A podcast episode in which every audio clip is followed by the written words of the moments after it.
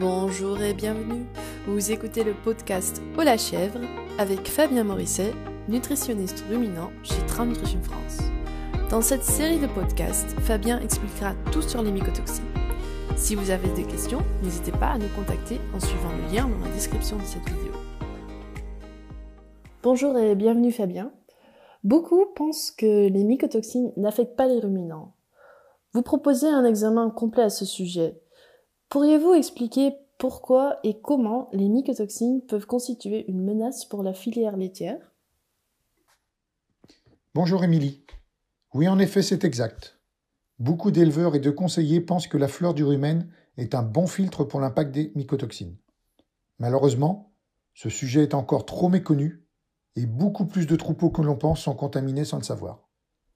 La majorité des mycotoxines qui impactent nos ruminants proviennent d'un champignon bien connu de la famille des fusariums. On a déjà tous entendu parler de la fusariose en production végétale. Ces substances toxiques vont se retrouver dans de nombreux constituants de la ration, fourrage, céréales, concentrés, qui naturellement vont être ingérés par nos chèvres ou brebis. Il existe une multitude de mycotoxines. Nous en avons sélectionné 8 qui représentent 98% des toxines qui peuvent agir et perturber activement nos troupeaux.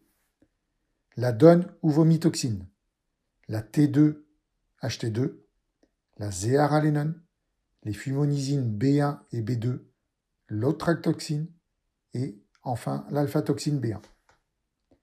Les mycotoxines ont toujours existé, mais leur activité secondaire se développe de plus en plus avec les différents stress subis par les plantes.